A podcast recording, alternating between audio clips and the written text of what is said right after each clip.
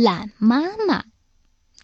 产蛋的季节到了，许多鸟都忙着在树上做窝，只有杜鹃不做事，整天在树枝间飞来飞去，叫个不停。喜鹊看到了，问：“杜鹃，你怎么不快点做窝？”“我不会做窝，也不用做窝。”杜鹃说完，头也不回就飞走了。啄木鸟听见杜鹃的话，摇摇头说：“真不像当妈妈的样。既然这样，让它去吧。”日子一天天的过去了，喜鹊、啄木鸟都在自己的窝里下了蛋。啄木鸟高兴地问喜鹊：“你生了几个蛋？”“有五个，我马上就有五个孩子了。”他们正交谈着，看见杜鹃慌慌张张的飞过。哼，它大概是在寻找产蛋的地方，这时候才知道着急呀。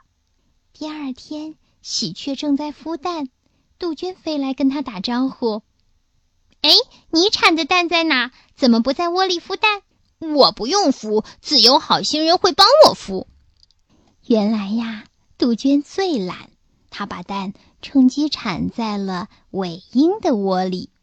尾鹰心肠最好，不管是不是自己的蛋，它都细心的孵着。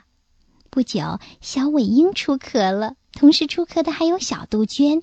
等尾鹰把小杜鹃养大会飞，小杜鹃就开始自己活动了。